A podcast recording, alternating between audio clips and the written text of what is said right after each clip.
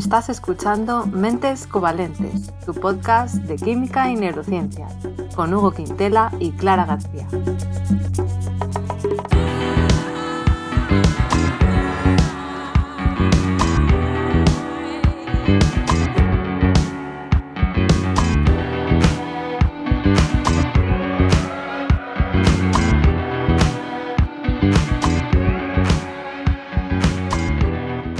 Bienvenidos al episodio 31, en el que vamos a hablar de qué trabajamos, ¿verdad, Hugo? Hoy es un episodio diferente. Joder, tan diferente. Por cierto, 31 como mi edad, qué casualidad. ¿Tienes 31 solo? Sí. Qué jovenzuelo. Sí, sí, ya ves, un yogurín. Pues es que hemos pensado que, hombre, ya tenemos cierta confianza, ¿no? Después de 30 programas con nuestros oyentes, vamos a desvelar eh, en qué trabajamos, porque a lo mejor nuestros oyentes creen que, claro, mm, pues nos dedicamos al podcasting, por ejemplo. Sí, yo pensaba que sí, de hecho. Pero es que, nos dedicamos a eso. Sí, sí. Nos están pidiendo mucho, ¿eh? que digamos que en qué otra cosa trabajamos. Nos, lo pide todo el mundo. Sí, sí, todo el rato, ¿verdad? Sin parar. bueno, hemos pensado que podría ser algo interesante también, bueno, para las personas que están estudiando puede ser interesante ver qué carreras profesionales, salidas profesionales hay a las diferentes, a los diferentes estudios, eh, bueno, nuestra experiencia al final que no tiene que ser representativa a todo el mundo, pero puede servir para las personas que estén estudiando o para las personas que tengan curiosidad de qué hace un químico, en qué trabaja un químico, una neurocientífica, qué pueden hacer. Cosas guapísimas. Claro, pero bueno, que todo también, eh, todo viene una historia detrás. Quiere decir que ahora vamos a hablar de lo que hacemos ahora, pero también queremos contar, pues hasta llegar aquí, que hemos hecho, ¿no? Hugo, porque creo que tú estás muy, tú estás muy orgulloso de uno de tus trabajos que tuviste. Sí, efectivamente. Yo cinco años nada menos fui árbitro de baloncesto. ¿Y te gustaba? Sí, la verdad es que a veces lo echo de menos porque te da poder y autoridad a un nivel micro, pero, pero está guay, ¿sabes? Le das, quiero decir, soplas y separa a todo el mundo, ¿sabes? Ya, o sea, solo tienes que soplar y levantar un puño y separa a todo el mundo y te mira. Y ahí tienes que decidir, ¿sabes? y a ti te gusta eso, ¿no? Sí, sí, gané confianza también, porque, claro, yo qué sé, empecé con 15 años. Yo llevo trabajando desde el año 2005, tenía 15 años. el abuelo cebolletas. Pero bueno, no eran, no eran muchas horas. Pero bueno, eso era divertido, te mantenías en forma, viajabas un poquito también, porque ah, era a nivel... No, a nivel provincia, provincia de Coruña. Veías mundo, ¿sabes? Me voy a Coristanco a ver mundo, pero bueno, sí. Así, y esto es, para ser árbitro hay que hacer un curso o algo, ¿no? Imagino. Solo los mejores llegan. Sí, es un curso muy duro. no sé, no sé. O sea, no, sí, sí, sí habría que conocí gente el reglamento. Pues como el examen teórico, ¿sabes? Del reglamento. Y el examen práctico, pues es como que te van a mirar los primeros partidos que haces con niños. Así que tampoco. Claro. Tampoco es muy Pero, pero es un trabajo pagado, ¿no? Sí, claro, claro. Por supuesto. trabajo. Hombre. Ya, bueno. Me comí yo fin de semana. la palabra trabajo ya debería indicar que es pagado, pero bueno, en nuestro país tampoco es tan raro. en España nunca se sabe. ¿eh? Ofertas laborales no remuneradas. Pues eso. Vale, vale. O sea que muy bien. Oye, pues. Y ese fue un trabajo que te gustó, que hiciste bastantes años, ¿no? Sí, sí, de los 15 a los 20. En la flor, la flor de la vida, la verdad. Claro, y luego ya la carrera, me imagino. Sí, lo compaginé con la carrera y eso, comer a los fines de semana y en verano no había trabajo, era maravilloso porque los ahorros que tenías del curso los podías gastar en verano cuando no tenías nada que hacer. Así que eso estaba. Claro. Qué bien. ¿Y pues alguna cosilla más que hicieras así antes de eh, cosas de química o ya está? Eh, bueno, sí, después, pero como estoy hablando de una etapa muy joven, quiero preguntarte a ti por tu etapa muy ah. joven. ¿Tienes cosas análogas a ser árbitra? Bueno, yo árbitra no he sido. Eh, yo pues así trabajillos temporales, pues eso de verano y tal, pues en una tienda de ropa, en su momento trabajé, que bueno, estuvo bien, una experiencia. estuvo bien. o sea, estuvo bien. ¿Era de Inditex? No, Creo que no. ¿Cuál era la probabilidad? no sé, no sé. Pero bueno, sí, estuvo bien, pero claro, eh, al final yo no, no estaba acostumbrada al trato con el público, entonces, pues bueno, es una manera de acostumbrarte y de aprender a hacer ciertas cosas que no se me dan muy bien, como envolver regalos, envolver bolsos. Más difícil de lo que parece. Bueno, sí, yo no soy muy hábil. Y bueno, pues también en una época en la que estuve dando clases particulares de español, cuando viví en, en Reino Unido, eh, antes de ahora. Hubo una época en la que viví dos años y estuve dando clases a, la mayoría eran británicos, eran clases pues eso, particulares. Y pues fue interesante también, una manera de conocer gente. Eh, bueno, a mí como me gustaba la asignatura de lengua castellana en su momento, pues me gustaba enseñar eso también. Entonces, bueno, pues estuvo bien, estuvo bien. ¿Y era, era adultos, a jóvenes o a niños? Sí, sobre todo a adultos, luego también a algunos adolescentes y luego hubo un niño también, un par de niños que, que eso ya era más hablar, más que dar clase, hablar con ellos, hijos que son como esponjas, ¿eh? realmente enseguida cogían bien la pronunciación, sí, una oh. pasada pero sobre todo adultos, hice, o adultos jóvenes, eh, gente que estaba pues eh, en los veintipico estudiando, tal. Pero también di algún señor mayor, había uno que tenía pues más de sesenta. Sí, mm. un par de señores de esa edad que, mira, les apetecía aprender un poco de español, ¿por qué no? Bueno, o sea que estabas abonando el terreno para la divulgación.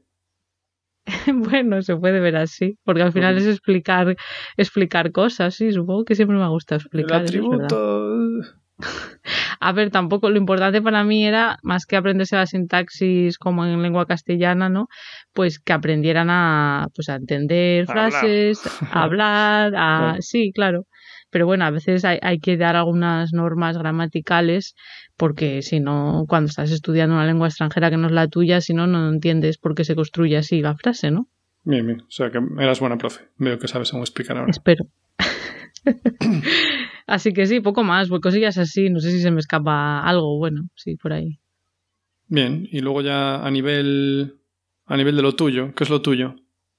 Lo mío, bueno, lo mío yo estudié bioquímica, la licenciatura de bioquímica, pero claro, ya después de la licenciatura hice un máster y ya luego me en el doctorado, o sea que ha sido ya pues trabajar que al final el doctorado, recordemos, es un trabajo como investigadora en formación y, y, ahí ya está. O sea que no, no hice nada de bioquímica, que creo que tú sí que estuviste trabajando antes de hacer el doctorado, ¿verdad?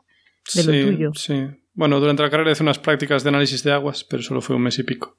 Pero fue ah, duro porque fue en agosto. y de aquella estaba acostumbrado a vacaciones de verano súper largas.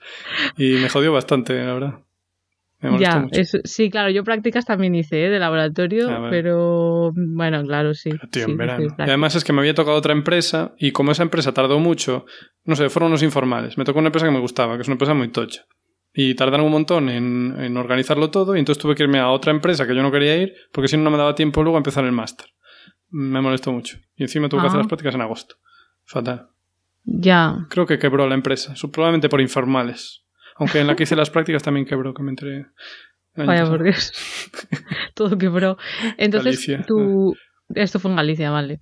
Em, tu primer trabajo como químico fue después del máster, ¿no? Sí, jolín. Qué bien me conoce, Dios mío. Sí, eso fue. Que un profesor del máster era, trabajaba en una empresa mm, suiza de mm, agroquímicos, lo vamos a llamar para que no suene mal. Y entonces, nada, bueno, pues eh, conseguí gracias a él una posición allí y estuve trabajando como trabajador temporal durante un año y pico y era en la síntesis de pequeñas moléculas, o sea, como químico orgánico investigador en el laboratorio. Ah, vale, o sea que era investigación. Sí, era hacer moléculas para matar al mosquito anófeles, el que hace la malaria. Bueno, el que, hace, el que transmite la malaria. El que transmite. Oh, pues esto es muy interesante, ¿no? Trabajar sí, estuvo bonito. Eso er, eran eso, todo, ¿sabes? Había como una molécula que llamaban el lead, que no sé cómo traducir eso, pero bueno, era como... Lead como de generar, de primero que generado. Sí, sí, era como la molécula, pues origen o algo así, y entonces había que hacer un montón de análogos y había un poco de espacio también para explorar, ¿no? Para decir, ah, ¿por qué no le pongo este grupo por acá? ¿Por qué no le pongo este grupo por allá? Era divertido. Claro. Y esto entonces hacía falta tener un máster o, podías haberlo hecho con la carrera o no sabes. Mm, bueno, es que allí iba distinto. Allí, porque esto fue en otro país. Sí, en Suiza. Entonces, claro, no te piden un máster a mayores. Con que tengas los cinco años. Es que, claro, lo que es la licenciatura, porque yo hice licenciatura, claro, eso equivale allí a máster. Entonces, yo hice a mayores otro máster, pero no hacía falta. Vale, vale. Tú, por oye, claro. Porque pero bueno, ahora se acentúa la división. Ahora están dejando de coger a tanta gente que tenga los cinco años, sino que cogen a gente que tiene como si fueran tres años o bien a doctores. Pero lo que está en medio ya no lo ah. cogen tanto. Vaya por, Dios. esa era la tendencia. Yo no sé si tú me sabrás confirmar esto. Una amiga mía que, bueno, que tiene gente conocida cercana de Suiza, me dijo que es que no hay tanta gente en Suiza que estudie carrera universitaria, ¿no? Como en España. En España es mm. muy común y que realmente, pues bueno, como que hay más ofertas de trabajo buenas. Eh, si tienes carrera, ya encuentras puestos interesantes o bien pagados. No sé si tú sabes sobre esto o cuál es tu experiencia. A ver, yo no diría que sea solo por eso, porque, o sea, seguramente el porcentaje sea más pequeño que en España de gente que hace carrera, pero mm, lo que pasa es que tienen muchísima industria, muchísima ciencia y son poca gente. Entonces necesitan importar continuamente. País lo cual pequeño. Es maravilloso para algunos. sí, claro. Eh, además que Suiza, oye, a mí me parece un país muy bonito. Muy bonito, muy bonito. Y los suizos son bastante majos, la verdad. No se puede no. Sí, tú dirías que son majos. Bien, bien. Sí, sí, está bien. Así me gusta. Así que ya sabéis. si, no, si, no, encontráis trabajo, a Suiza. Pero hace falta saber alemán o francés o con inglés te puedes apañar para trabajar. Bueno, en algunas empresas solo con inglés te puedes apañar. Bueno, en, mm, algunas posiciones, pero desde luego saber. A ver, yo, yo es que no sé francés, yo sé alemán, pero me imagino que además la industria química se mueve mucho más en la parte alemana que en la francesa. Así que tener alemán ayuda un montón. Claro, hombre, seguro que ayuda, pero no sé si es como obligatorio hablarlo o... Depende del puesto, depende, del puesto. Pero bueno, yo tenía colegas que no hablaban alemán, o sea que para ese puesto hubiera valido. Pero yo creo que me dio bastantes puntos haber sabido alemán. Claro, hombre, eso siempre, siempre viene bien. Y el gallego también. Sí. El gallego también te vino bien. Dijeron puntos extra. Eh, vale, entonces esto fue después del máster y luego decidiste hacer un doctorado después de estar un tiempo trabajando en esta empresa. ¿Hubo algo que, te animara a hacer un doctorado? ¿Lo tenías claro? Quería, quería saber más de lo que estaba haciendo. Porque no me daba tiempo a aprender mucho, ¿sabes? Era como todo el rato cocinar, cocinar. Pero no, no daba tiempo a aprender. Claro. Yo quería saber más. Qué bien, qué bonito. claro, y, y entonces pues hice, hice el doctorado. Pero hay que decir también que haber trabajado en industria antes, bueno, o en investigación en una empresa, eh, te abre muchas puertas a la hora de hacer el doctorado. ¿Ah, sí? Sí, entonces era un bomboncito para algunos grupos que me presenté.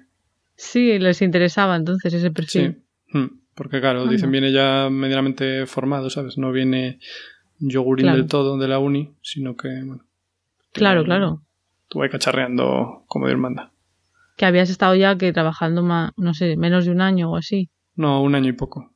Un año y poco. Bueno, pues sí, claro, eso siempre viene bien. Y el doctorado, eso lo hiciste en Alemania, ¿no? Bueno, empezaste en Alemania y luego mm. fuiste a, Estados ah, Unidos. Correcto. Joder, es que te lo sabes todo, es tremendo. Bueno, eh, claro, está la amistad, está ahí. y, y nada, y pues sí. Fueron casi cinco años, cuatro y pico. Y empezando en Múnich y luego en Nueva York. Y allí pues eh, ya que estamos hablando del tema, por lo menos, bueno, en los dos sitios, a veces nos llegaban, bueno, de, ofertas de, o sea, no llegaban ofertas, pero era en plan, mira, en esta empresa están interesados en gente. Bueno, sí, sí que eran como ofertas de trabajo. Entonces, a los que ah, estaban acabando el doctorado, pues algunos ya podían meter la cabeza directamente, porque continuamente... Ah, vale. Bueno, continuamente, pues a lo mejor de media, no sé, una vez al mes o así, llegaban como, esta empresa está buscando a gente, esta otra empresa está buscando a gente, tal y ya, o sea, Se, entendía que mucha gente estaba interesada en irse luego a, industria, a empresa privada. Industria de cabeza ahí, pam. Vale, vale. Y una, una cosa que estaba pensando, ahora que has dicho lo de que eras un bomboncito, ¿no? Para, para muchos grupos, frase tuya, estelar. Em, realmente, claro, en España, al menos mi experiencia es que mucha gente que quiere hacer un doctorado, pues solicita becas eh, para, para, poder cobrar, ¿no? Luego hay algunos grupos que sí que tienen financiación, por lo que sea, suele ser europea, pero bueno, depende, y te pueden contratar. En Alemania, ¿sabes si es más fácil que el grupo ya tenga financiación y te contrate? Porque por lo que cuentas, eh, no tuviste que pedir, solicitar becas y tal, ¿no? Mm, a ver, mm, yo en el grupo que estaba, el, el hombre tenía bastante pasta. Pero no sé cómo es de común. Aún así, intentaba que la gente cogiera eso, becas, ¿sabes? Ah, o sea, decía, venga, yo te cojo, pero eso, algunos entraron con becas y luego pues incitaba, digamos, a la gente a que pillara una beca para él ahorrarse pasta. Pero no sé cómo es de representativo, la verdad, de la situación en Alemania. Luego también, cuando me presenté a varios, bueno, cuando estaba buscando dónde hacer el doctorado, en otros grupos en Suiza también ya tenían ellos dinero. Es que claro, Centro Europa es que, ya. Pues, yo qué sé, le das una patada a una farola y te caen 500 euros desde arriba. bueno, no sé yo. vale, vale, o sea que tampoco sabemos hasta qué punto es tan común o no esto. Yo lo digo por si alguien nos está escuchando que estén pensando, pues de si no me da la nota para pedir becas en España, pues yo que sé, a lo mejor en, Alemania es más fácil, no lo sé. Por eso lo decía, ¿eh? Hmm. Y en Nueva York, pues tampoco sé. En Nueva York también el, el, hombre instaba a la gente a que pillara becas. Y de otros grupos creo que había mezcla. O sea, había gente. Nada, había mucha gente que iba con becas, sí. Uh, pero bueno, una parte de la gente creo que también la pagaba el grupo directamente. Vale. Y pues ya está. Esa fue tu experiencia. Vale. ¿Y tú, tú qué? ¿Tú qué? ¿El doctorado qué? bueno, yo es que más ¿eh? o menos. Sí, yo lo tenía claro desde, no sé desde cuándo, pero desde hace muchos años que quería hacer eh, investigación, que quería hacer el doctorado. Yo creo que antes de la carrera ya me imaginaba haciendo eso. Me imaginaba antes de la carrera incluso. Sí. Buah, pero lo eh, tenías claro. O sea, con 17 años tú en plan, Buah, yo quiero investigar. A ver, me llamaba la atención. Me llamaba la atención, me gustaba mucho biología en clase. Em, y bueno, me, me parecía que podía estar bien. Es sexy la biología. La biología es maravillosa. Quien diga al contrario miente. bueno, me, llamaba la atención y me parecía que responder, hacerte preguntas, responder preguntas, investigar, pues podía, que podía ser interesante, ¿no? Y bueno, pues eso, eh, lo hice ya sabiendo, pues eso, con tiempo de antelación que quería hacer eso. Eh, entonces, bueno, pues una vez ya encontré el grupo donde hacer el doctorado, que sí, fui a Barcelona, efectivamente pues bueno, pedí becas, al final es difícil, ¿eh? ¿eh? yo consideraba que tenía buena nota y aún así eh, no fueron, o sea, tardé un tiempo, en varias me dijeron que no y luego al final pues conseguí otra que, que sí y al final pues ya está. Creo que varias, o sea, ¿de qué? ¿De autonómica a nivel de España? Sí, sí, las, las que hay del Estado, ¿no? Que son la FPU, la FPI, bueno, hablamos de, España, para los que nos escuchen de otros países, del estamos Estado hablando español. de Estado español, eso. Y bueno, pues las típicas, esas dos, las FPU, la FPI, y luego están, pues había una de la Generalitat de Cataluña, que es, eh, se llamaba Agaur, y ya no sé cuál más, se pedía alguna más, pero bueno, pues eso, que no me dio por la nota, porque básicamente solo miran, creo recordar, la nota media. Y bueno, es un poco lío ya, la verdad es que no me acuerdo de todos los detalles. Yo creo que si estás haciendo, si vas a hacer un doctorado en el área de psicología, como era mi caso, aunque era neurociencia, pero bueno, era el departamento de psicología, entonces bueno, está, es un área gris que no sabes muy bien si, si considerarlo qué. Pero creo que me contó como si yo fuera de psicología. Y luego tienen en cuenta pues de qué carrera o en qué en qué área del conocimiento estás para ponderar la nota un poco para arriba o para abajo, porque por ejemplo la gente que viene de física o matemáticas suelen tener una, una nota media más baja porque ah, son carreras que la gente tiene, claro, son buenos, son muy difíciles los exámenes y la gente saca menos mm. nota. Entonces creo que hay una especie de, bueno, de ajuste que hacen ahí. Yo ya no me acuerdo si al venir de biología, pero optar a psicología me perjudicó un poco o no, pero bueno, que al final es mucha gente y es difícil Mm. Y bueno, pues a lo largo de los años cada vez han ido dando menos, si no recuerdo mal. Entonces, pues nada, y al final, conseguí...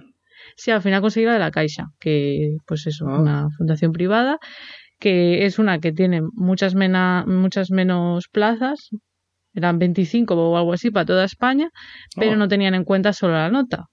Ah, tenían en cuenta, pues, el proyecto de investigación, que fuera interesante o no, eh, un poco también tu currículum, si habías estado fuera, pues parece que eso también se consideraba como algo positivo y yo había estado... En inglés. sí, yo había estado un año en Escocia haciendo, que eso no lo he contado, pero bueno, hice unas prácticas en, en la Universidad de Aberdeen, en Escocia, en, en, un laboratorio de psicología, porque, bueno, tenía interés en ver qué era esto de la psicología y la cognición y tal, porque yo venía de bioquímica Y bueno, pues eso eh, supongo que también punto positivo. Luego también son becas que van con entrevistas, son en dos fases. Mm. Yo digo cuando yo lo hice, no sé si ahora habrá cambiado, pero si pasabas a la siguiente fase había una entrevista y en la entrevista pues tienes que demostrar, pues no sé, que, sabes responder a las preguntas de, del proyecto, de cómo va a ser, también de, bueno, un poco de, de visión general de dónde te ves en cinco años, lo típico. la típica pregunta. Sí, que es un poco difícil, ¿no? Porque yo qué sé. pero bueno, ya. a mí tampoco, porque yo, yo soy de ir improvisando y ir viendo qué va a pasar. Pero bueno, total, que sí, que tuve esa beca, pero, pero la suerte que tuve es que el grupo en el que hice el doctorado, pues tenían dinero para contratarme un tiempo mientras encontraba beca. Entonces, pues el primer año estuve contratada con el dinero de, un proyecto y entonces después ya los otros cuatro años con, la ayuda de la Caixa. Así que eso también cinco añitos y, y ya está. Y no sé qué más estábamos contando, pero vamos, que, mm, que bien, que cinco años, que oye, parece que son muchos y luego se pasa más o menos rápido, la verdad. Más o menos. Sí, Y yo te quería preguntar. Ah, vale. Ah, ¿Quién empieza? ¿Quién pregunta quién? Tú primero. te iba a decir, porque claro, los dos, eh, en vez de seguir por el camino tradicional de la investigación, que es lo más, por lo menos lo más común que yo veía en España y en mi grupo y tal, es hacer un postdoc. No sé si en química o en Alemania es diferente. ¿Tú tenías en, en un inicio la idea de continuar por esa trayectoria académica de hacer pues un postdoc después de seguir haciendo investigación en, una universidad o, no sabías o no la verdad es que me quedó pronto me quedó claro que no quería hacer postdoc la verdad porque acabé muy quemado acabé muy quemado y acabé muy quemado.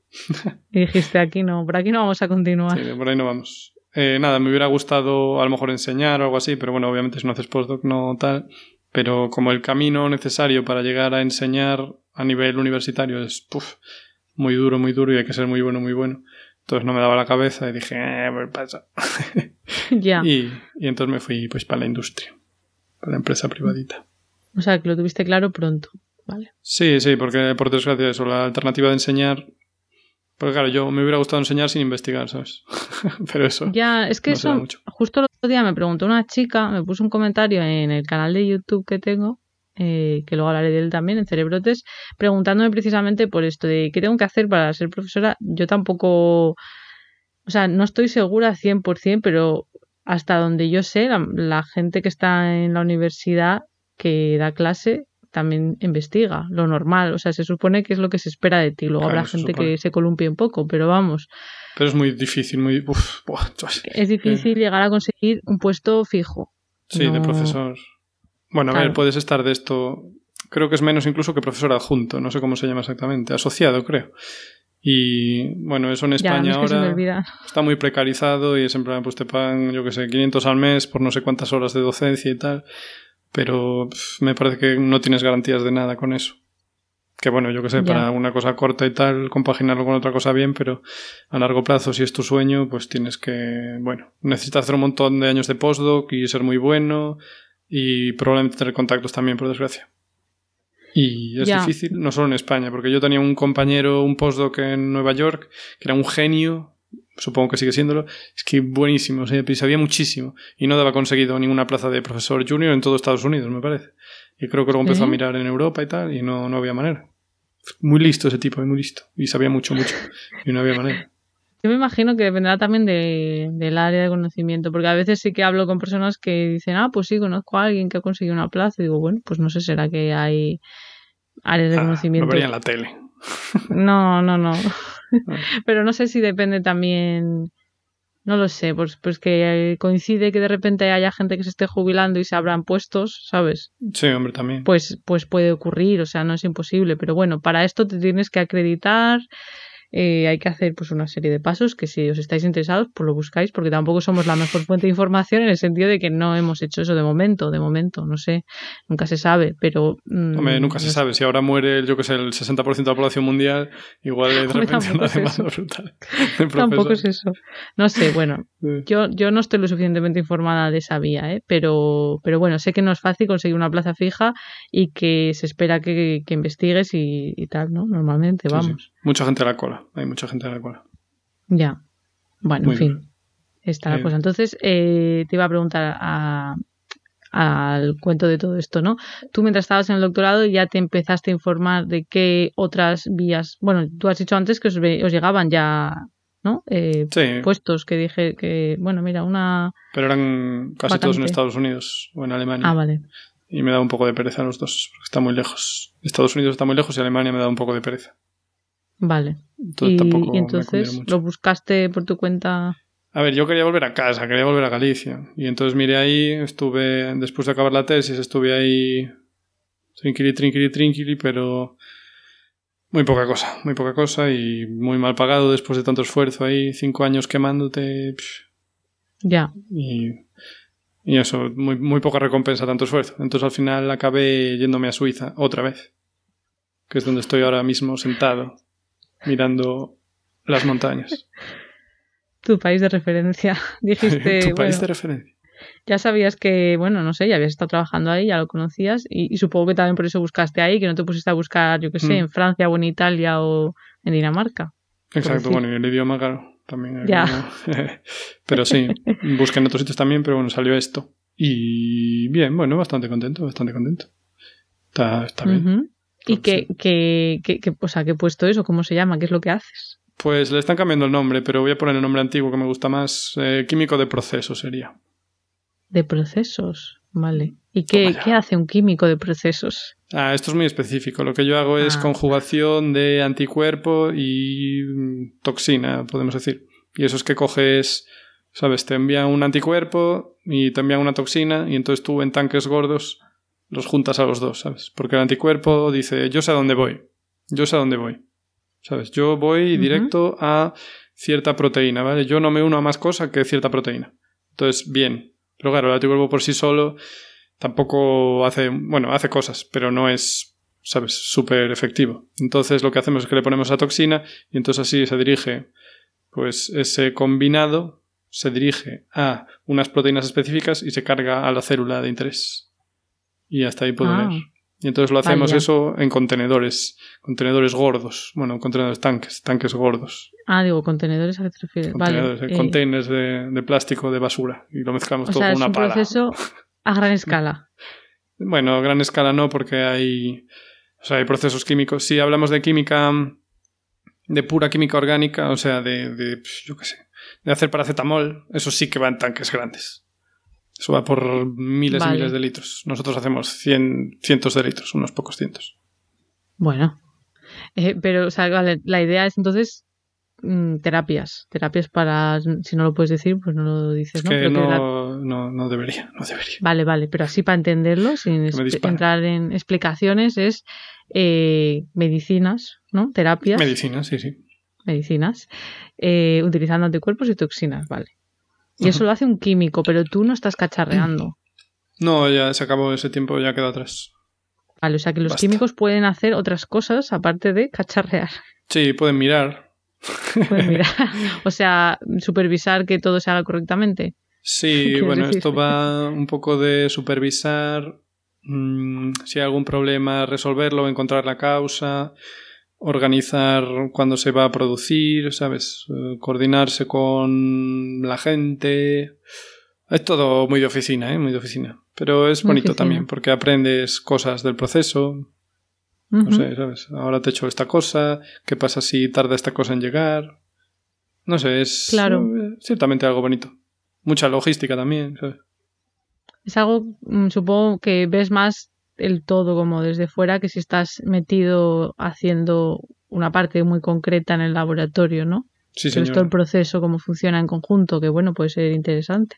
Sí, es y, también. y como siempre el mismo, pues te mm. especializas, ¿sabes? Porque antes era como cada día tres reacciones distintas, ahora es más siempre lo mismo, hasta que te lo aprendes bien y entiendes las implicaciones y los pequeños efectos, cómo mejorar las cosas. Bueno, está bien, está bien. Está bien. Bueno, pues es interesante porque yo creo que a lo mejor eso, pues personas que tengan la idea de qué puede hacer un químico, a lo mejor piensan que sí o sí lo, las salidas es estar en un laboratorio y bueno, esa es una salida muy frecuente, pero que también puede estar eso supervisando y haciendo esto de químico de procesos, es, ¿no? Sí, o de rider también. Rider. ¿Qué, rider de, Claro, claro, puedes hacer lo que quieras luego, evidentemente, puedes hacer algo no relacionado con la química, pero que esto sigue estando... Eh, sigue sí, no, claro, ya que, ya que estábamos, ¿no? Vamos a... Claro, para que, bueno... Para que, a ver, a ver.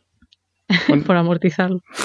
¿Y tú, tú qué? ¿Tú que acabaste el doctorado y qué hiciste? Porque parece ser que eres youtuber incluso, ¿eh?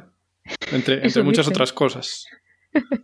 Sí, pues yo tenía ahí la ilusión de, de pasarme a la divulgación, ¿no?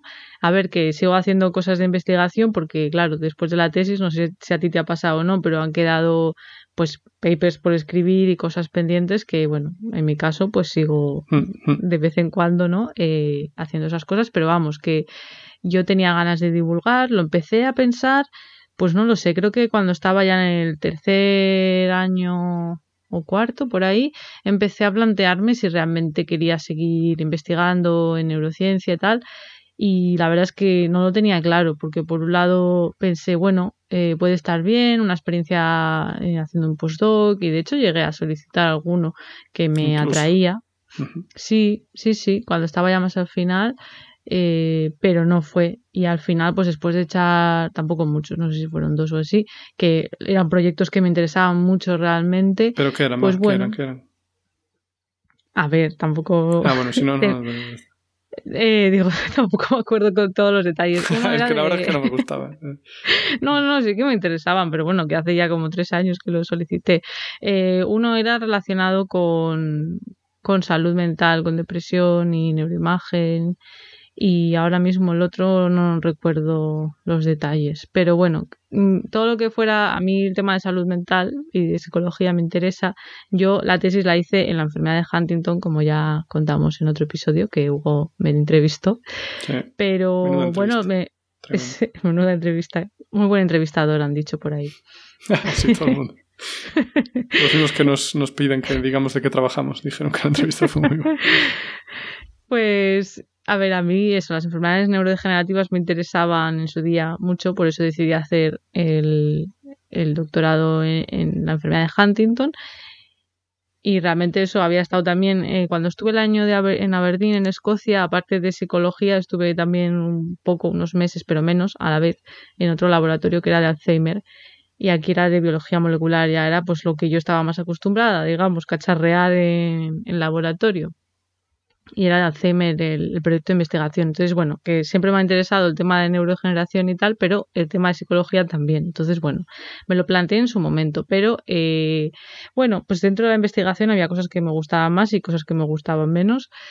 Y, pensé que, el tema de la divulgación, la comunicación científica, tenía muchas cosas que me gustaban. Porque al final lo que a mí más me gustaba de, del doctorado era leer artículos, aprender cosas nuevas la parte de escribir también me resultaba fácil, bueno, fácil, a ver, dentro de lo que cabe, ¿eh? tampoco, o sea, escribir un paper al principio es difícil, pero que a mí escribir siempre me ha gustado. Y, y, bueno, eso, y dar pues explicaciones, ponencias en los seminarios y tal, hombre, al principio sí que me ponía nervioso y tal, pero luego pues poco a poco eh, ya menos. Y bueno, pues todo lo que era aprender, leer y explicar me gustaba. Y había otras partes que, es, que era más de estar analizando y tal, que eso pues no era lo que más me mm. gustaba. Entonces, bueno, pues decidí hacer ese salto y mm, mientras estaba todavía con la tesis, ya al final, que creo que justo lo había depositado, empecé un posgrado de comunicación científica ah. en la sí en la Universidad de Cambridge que oh. era a tiempo parcial entonces ¿Pero en Cambridge o en Aravaca era eso no, no, Cambridge, Cambridge. En Cambridge, UK, no el Cambridge de Estados Unidos. Y bueno, tenía que venir, digo venir porque estoy ahora en Reino Unido, pues venir una vez al mes. Entonces, pues bueno, me coincidió que era justo cuando ya había depositado, solamente me quedaba pues eh, de, defender la tesis, pues podía venir. Como si fuera pues Sí, ya, solo. Pero bueno, que podía combinarlo. Entonces, bueno, pues empecé a hacer el posgrado este de comunicación científica y ya a, planificar todo el tema de YouTube, que era donde yo quería empezar a divulgar, era donde me apetecía. Entonces, Tenía que ser YouTube, ¿eh? Canal. Vimeo no valía. Uy, Vimeo creo que está un poco... no sé, no está un poco ya pasado eso, no lo sé. No sé, dímelo tú. Es que tampoco estoy tan puesta, o sea, sé que hay, o sea, sé que existe, pero no, no sé, bueno, YouTube es muy grande y al final es el segundo buscador más grande después de Google, bueno, y es, y pertenece a Google. Mm, mm. Y bueno, pues hombre, a ver, te tengo que decir que a mí lo de ponerme ante una cámara sí que me daba vergüenza y, me lo pensé mucho, ¿eh? Realmente dudé porque dije, es que una vez te pones y te expones a Internet, eh, ya estás ahí. Y me daba miedo, pues, lo típico que dicen de recibir hate, que una vez pues estás ahí, pues que te dejan comentarios negativos mm, y... Salen con un moco. Uf, bueno, eso lo puedes decidir tú no subir, ¿no? o igual se te pasa, no sé. Si es un moco pequeño. Joder, el otro día estaba viendo una serie, cuéntame, que hacía años que no la veía. Cuéntame Iban todos con un moco colgando. No, no, Paquita, Paquita tenía un moco, digo, pero no se han dado cuenta. Se veía. Ah, Paquita iba con moco. Sería parte de la trama, ¿no? Yo creo que se coló ahí, dijeron, bueno, ya está grabado. Paquita tiene un moco. Vale. en fin, bueno, que me daba un poco de cosilla lo de, lo de YouTube, pero al final decidí que no quería que, el miedo me frenara de hacer cosas y que, venga, que para adelante, que podían salir cosas muy positivas de esto. Y bueno, oye, me lo pensé, pero dije, yo creo que, que sí, que el vídeo tiene mucho potencial. El audio también, ojo, que por eso está. El vídeo es el futuro. Pero bueno, que que a mí me resultaba más fácil escribir y ya está, pero yo veía que el vídeo tenía el potencial de que la gente pues te ve explicándolo y hombre, siempre es más fácil escuchar o ver a alguien que te cuenta algo que leer. Mm, somos un poco vagos ya. Y también conectas más con esa persona, puedes ver un poco cómo es, no sé, me parecía que, el vídeo tenía pues eh, mucha potencia, ¿no? Y entonces, bueno, pues me lancé a YouTube, creé el canal Cerebrotes y, empecé pues también a hacer pues eso pues escribir en blogs de divulgación mm, pues en Naucas en de ciencia y así de manera pues eso voluntaria pues para ir haciéndome un currículum de, de divulgación no de comunicación científica ¿Y qué más? Bueno, empecé en Twitter, todo eso, sí, porque ya sabes, hay que estar en redes. Y bueno, pues a raíz de ahí, pues salió esto que sigo haciéndolo, ya han pasado dos años, ¿eh? A lo tonto y, sigo ahí subiendo mis vídeos semanales a YouTube normalmente. Y lo que he estado haciendo este tiempo, bueno, pues aparte de eso, eh, por supuesto nuestro podcast, Hugo, que también es un Muy bien remunerado, que... que decir. sí, de momento no, de momento no nos da remuneración el podcast, pero, pero nos gusta. Entonces, bueno, de momento seguimos ahí, ¿no? Seguimos ahí, aguantando. nos, nos, lo pasamos bien y aprendemos preparándonos los programas y nos gusta leer vuestros comentarios cuando nos decís, ya sea por redes sociales o por comentarios en vuestra aplicación, pues que, aprendéis o que os reís o que nos tenéis de fondo mientras estudiáis, pues nos hace ilusión, la verdad. Es verdad. Y Eso es lo más bonito. pues sí, porque si no nos dijera nada a nadie, sería como, bueno, no sabemos. Predicando en el desierto, cierto. Claro, te sientes un poco solo, como no os vemos. ¿Y qué más? Bueno, pues eh, lo que he estado haciendo durante este tiempo pues ha sido eh, ser freelance. Yo no, no he estado ¿Qué en freelance? industria. Pues freelance, no sé si lo haces el loco o lo dices de verdad, pero freelance es porque no te gusta que usen anglicismos, ya lo sé. No habrá, eh, no habrá, una palabra en castellano, a lo mejor para eso. es que, claro, yo lo veo diferente, pero bueno. Ah, lo ves diferente. Autónomo. Pues yo lo no, veo no, diferente. por favor, Spawn, que estoy deseando ir. A ver, en España se dice ser autónomo, ¿no? O, trabajar por cuenta propia, podríamos decir. Autónomo para mí tiene la implicación de que en España tienes que pagar, pues no sé si son 300 euros al mes por existir, por ser autónomo. ¿Tanto? mucho. El primer año creo que menos, mucho menos, no sé si son 50 o así, pero después es mucho, no sé si son 300 o 257, pero vamos, esas cifras. Entonces, claro, decir soy autónoma conllevaría acarrear el peso de esos 300 euros al mes y yo no, porque vivo en Reino Unido y aquí los autónomos eh, no tienen que pagar eh, eh, esa cantidad fija. Entonces, si vivieras en Francia, ¿serías el autónomo? Pues no lo sé, en España. no dirías freelance, dirías yo soy autónomo freelance.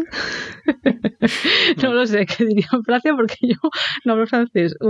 Yo decía freelance porque, bueno, supongo por esa diferencia, pero bueno, sí, trabajo por cuenta propia, eh, es decir, que he trabajado en diferentes sitios en los que he estado así más tiempo, pues uno ha sido, estuve trabajando escribiendo artículos para mm, estudiantes, alumnos de secundaria de Estados Unidos y entonces en ese trabajo a mí me gustaba mucho, me decían, pues eh, necesitamos que hables de esto. y me daban un guion de los puntos principales de un tema y entonces yo pues buscaba la información, escribía un artículo adecuado, sí, tenía que tener cuidado de que fuera pues con palabras y frases no muy largas según la edad, pues me decían esto es para pues para estudiantes de 9, 10 años o de 14, 15, pues es un poco diferente, ¿no? Y la verdad que era, era bonito, era chulo y estuve, pues no sé, casi un año haciendo eso.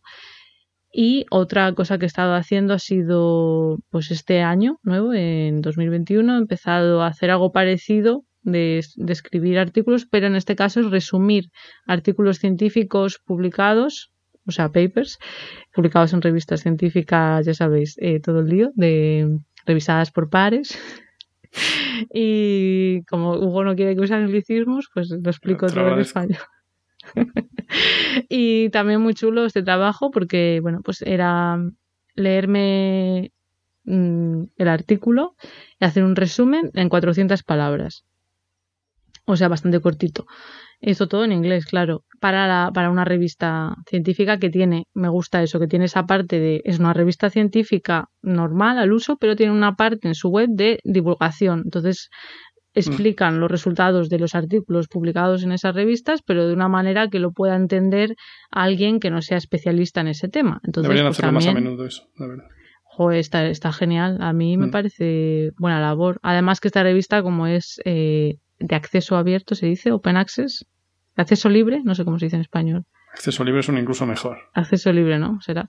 Sí, bueno, pues que no tienes que pagar por ver el artículo, pues eso, pues puedes ver el artículo entero sin problema, acceder al resumen divulgativo, así que eso también pues llevo unos meses haciéndolo y luego el otro trabajo a tiempo parcial, todo esto es tiempo parcial, claro, eh, varios trabajos a la vez, es eh, pues un trabajo en el que tengo que buscar qué investigadores pueden revisar un, un proyecto que luego pues le pueden dar o no financiación, depende de la, si la evaluación es buena o no. Entonces, pues eh, tengo que buscar a un experto o a una experta en esa área concreta y ese es el trabajo. Así que eso también va por, va por temporadas, pues hay la temporada de por Navidad, luego por primavera-verano, o sea que son como dos momentos del año y es otro, es un trabajo ahí sí que hace falta tener doctorado, pues si a alguien le interesa necesitan a gente de todas las áreas, o sea, de ciencias sociales, de humanidades, de ingeniería, de, lo que sea, de, ciencias biomédicas.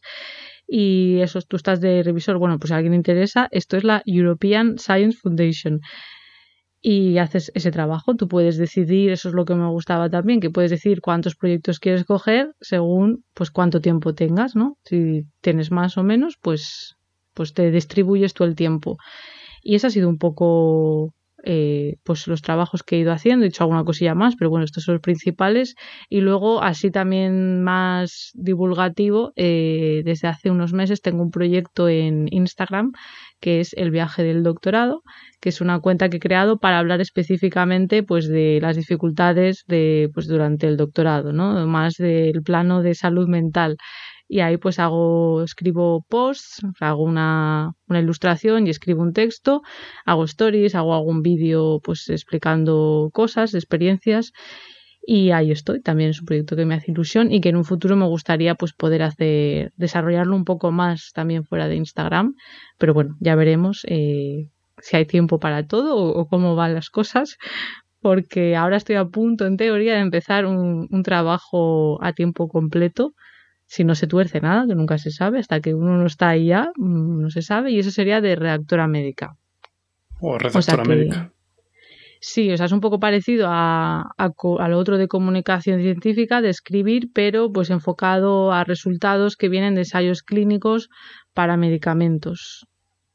¿no? Entonces, es, eh, en ese sentido, similar, pero la, bueno, cuando me ponga ya veré cómo es, ¿no? Si todo va bien, pero entiendo que normalmente eh, la audiencia, la persona a la que va dirigida ese texto, pues en vez de ser el público general o estudiantes de secundaria, pues serían pues otros médicos o otros científicos. Entonces, eh, imagino que será pues un lenguaje más técnico, ¿no? Que no es tanto divulgación en sí. Hmm. Así que. Muchos palos. A ver. Sí, bueno, oye, todo relacionado con, bueno, con la investigación, o sea, con la ciencia, con la investigación, la comunicación. La divulgación. Eh, la divulgación, el Instagram. claro, que tú no estás por redes, entonces... Eh, no, no, no te sonará un poco como, ¿qué, qué será eso del, del Instagram? Ah, bueno, yo estoy en TikTok también, pero hace, hace un tiempo que, que, no subo más porque, oh, bueno. ¿Y eso? Bueno, quiero seguir, pero es que llega un momento que no puedo con todo. Entonces, cuando estuve en el proceso este de, de buscar trabajos, que empecé a solicitar, pues claro, para conseguirlos, a veces hay pruebas, entrevistas, entonces esa semana, eh, bueno, estaba a tope y dije, bueno, pues paro con, con, TikTok, esta semana. Pero sí, tengo que sacrificar algo que sea TikTok. sí, al final tienes que ver cuáles son tus prioridades y pensé, a ver, para mí, aparte de los trabajos por los que me pagan, eh, pues eso, Mentes Covalentes, este podcast y YouTube son mis prioridades. Prioridad uno. Sí, así es. Entonces, TikTok es algo pues más reciente, que está bien, pero al final es un poco esclavo porque, bueno, lo que se recomienda es que, subas varios vídeos al día, incluso. Joder. A la semana por lo menos, pero al día, entonces, bueno, pues lo tengo ahora un poco parado. Sí, al final es que, claro, también tienes que ser tú el que el que se pare a pensar, porque si no te vuelves un esclavo de las redes. Si, si haces todo para que sea óptimo según los algoritmos, te volverías un esclavo de, ese algoritmo. Y yo mm, creo que la libertad la valoro bastante. Entonces, bueno, mm, es poner ahí una, en la balanza las cosas. Pero sí, esto es lo que, lo que he estado haciendo. ¿Y qué más nos queda por hablar así de nuestras experiencias, Hugo?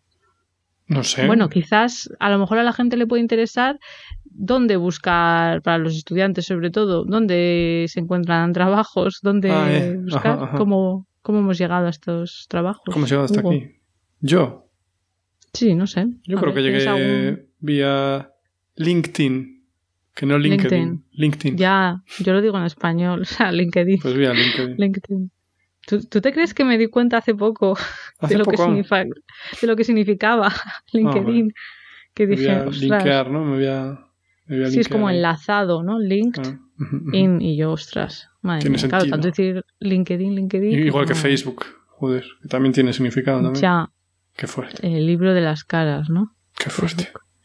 Bueno, pues eh, sí, yo básicamente lo hice por ahí, en plan, ¿sabes? Mirando ofertas por todos los lados. También utilicé mm, algunas páginas más locales, ¿sabes? De búsqueda de trabajo. En plan, si buscas en este país, pues usas esta, si buscas en este mm. otra. Pero al final, la verdad es que LinkedIn me fue como un tiro está bastante bien LinkedIn en ese sentido porque, bueno, a veces te pone cosas que no te interesan tanto, eh, hmm. aunque pongas filtros y tal, pero puedes decidir, puedes en el buscador poner por países o si quieres algo que sea solo remoto, eh, pues elegir el área. Eh, entonces te permite eso, buscar en cualquier sitio, que si buscas, por ejemplo, en una página ¿Infojobs es solo de España o es de todos los países? Yo creo que se centra por lo menos en España, que yo sepa. Pero... Puede ser, ¿no? Bueno, pues no, estoy segura. Pero imagina que Infojobs es solo de España, pues claro, si buscas en general, no te importa mudarte, pues eso, mmm, vas a tener que buscar, mirar qué, qué otras páginas hay. LinkedIn en ese sentido, pues es acceso a todo el mundo. Pero bueno, que luego hay otras ofertas en otros sitios. Yo, por ejemplo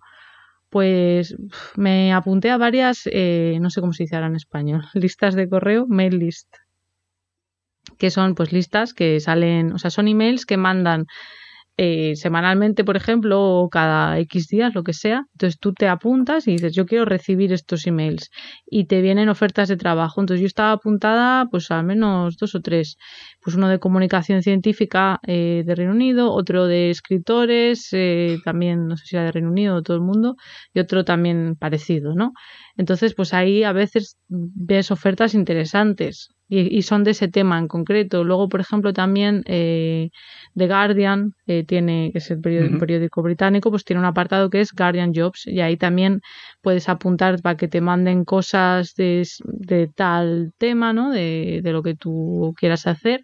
Y así encontré, de hecho, el trabajo que en teoría voy a empezar, si todo va bien, no se tuerce porque todavía no he firmado el contrato. Bueno, en primicia, ¿eh? Aquí en primicia. Ya, ya, yo aquí soltando esto, sí, sí, parece la exclusiva de Lola. Pues que ahí, ahí también eh, fue interesante porque pues salen trabajos pues eso, interesantes de perfiles parecidos al mío. Y luego, pues también LinkedIn, de hecho, para el trabajo de la European Science Foundation me contactaron ellos mismos, que eso también puede pasar. Si tú tienes tu perfil de LinkedIn actualizado y, eres activo, supongo que también influye, pues te pueden contratar, no sé cómo se dice en español de nuevo, recruiters, ¿cómo se dicen? Las, los reclutadores. Suena un poco raro reclutador. Bueno, pues personas que están trabajando para esas empresas eh, buscando a gente. Entonces puede ocurrir que, te llamen knock knock a tu puerta y te digan, hey, ¿quieres este trabajo? Suerte tuviste. nunca me llamó nadie. Bueno, luego ha habido otros que me han llamado, pero no. Mm, era como, agencias que trabajan para colocar a gente en diferentes empresas y luego ahí ya pues ya no ha solucionado, o sea, no ha llegado a nada. Pero sí, pero me, me he contactado alguna vez personas y esto de la European Science Foundation fue todo muy rápido. Entonces, bueno, que tengáis actualizado vuestro LinkedIn que busquéis bien en los buscadores, si estáis buscando trabajo, si no, pues, pues nada, mejor, ya sabéis. Mejor no perdáis el tiempo, si no estáis buscando, no. no. si no, pues esperamos que por lo menos, mira, os haya parecido interesante saber qué salidas profesionales alternativas hay a, a la investigación en la academia. TikTok. Oye. bueno, TikTok, tengo que decir que se puede monetizar, yo no lo tengo monetizado por si a alguien le interesa. Eh, una vez llegas a 10.000 seguidores, que es mucho más fácil llegar a 10.000 en TikTok que en YouTube, por ejemplo, puedes acceder al fondo de creadores, creo que se llama, y te pueden pagar por hacer contenido, pero no sé cuánto pagan. Me imagino que no mucho, pero no lo sé. Vale. Bueno, por si alguien está pensando en hacer divulgación en TikTok, por ejemplo, pues que sepa que está hay esa opción. Y que luego hay muchas dentro de la divulgación pues también se puede divulgar en otros sitios que yo no divulgo. En, en Twitch también se puede monetizar y ya no sé qué más. Una cosa se me escapará. Por lo demás estoy en todos lados. De momento seguro que luego saldrá una nueva red. Mira que TikTok me costó eh porque no me apetecía. Pensé uff pero luego pues bueno tiene su sí tiene su gracia. Si no hubiera sido por la divulgación no me hubiera bajado la aplicación, pero luego pues también aprendes. Yo, yo, aprendo, depende de, es que la gente a lo mejor tiene la concepción de que TikTok son solo bailes y no. Eh, hay gente que habla de cosas serias y aburridas, sabes que hay de todo. Hay desde gente mayor, yo sigo un señor de, no sé si tendrá 80 años británico, que cuenta cosas de pues cuando él era joven, sabes, más de historia. eh, y bueno, y gente pues que habla de, de temas académicos, bueno, hay de todo, ¿eh? es, es buscar lo que a uno le gusta. Lo digo por, por si alguien tiene prejuicios. Como YouTube, vamos. Buscar lo que te gusta. Sí, lo que pasa es que TikTok funciona un poco diferente el algoritmo. Te va enseñando. Eh, bueno, supongo que eh, YouTube también hace eso, pero TikTok más exagerado, creo que te va enseñando según lo que tú vas consumiendo. No es tan. O sea, YouTube es más eh, basado en la búsqueda. Tú es un motor de ah, búsqueda, tú buscas. En cambio, TikTok te enseña cosas. Entonces, si lo pasas muy rápido y pasas al siguiente vídeo, entiende que eso no te interesa según cuánto tiempo estáis. Y así vas pudiendo encontrar nuevos creadores, pero no funciona tanto de buscar de cómo hacer una tortilla de patatas, eh, como funciona YouTube. ¿no? Te todo el puto rato, cómo hacer una tortilla, un mes después, cómo hacer una tortilla, que ya lo sé. en fin, ya, sí, sí, luego YouTube tiene eso también, que te sale después todo el rato, que dices, si esto lo quería una vez. En fin, bueno, era un comentario aparte. Así que bueno, creo que estas son nuestras experiencias así profesionales. No sé si se nos olvida algo. Creo que no, ¿no? Por mi parte, yo ya lo tengo todo ya. Vale, bueno, pues esperamos que os haya parecido interesante. Ha sido un, bueno, un episodio un poco diferente, así más, más personal. de nuestra vida, más personal. Confesiones. Y nada, si, si, os ha gustado, pues ya sabéis que pues podéis darle a me gusta para apoyarnos y suscribiros, por supuesto. Y también estamos en, en redes, estamos en Twitter como arroba cobalmentes y en Instagram y Facebook como mentes covalentes. Y por supuesto podéis acceder a nuestro podcast también desde la web Podcastidae, que es la red de podcast a la que pertenecemos. Y ahí están todos los episodios y además hay otros podcasts, todos de, ciencia y de medio ambiente. Hasta la próxima. Amor.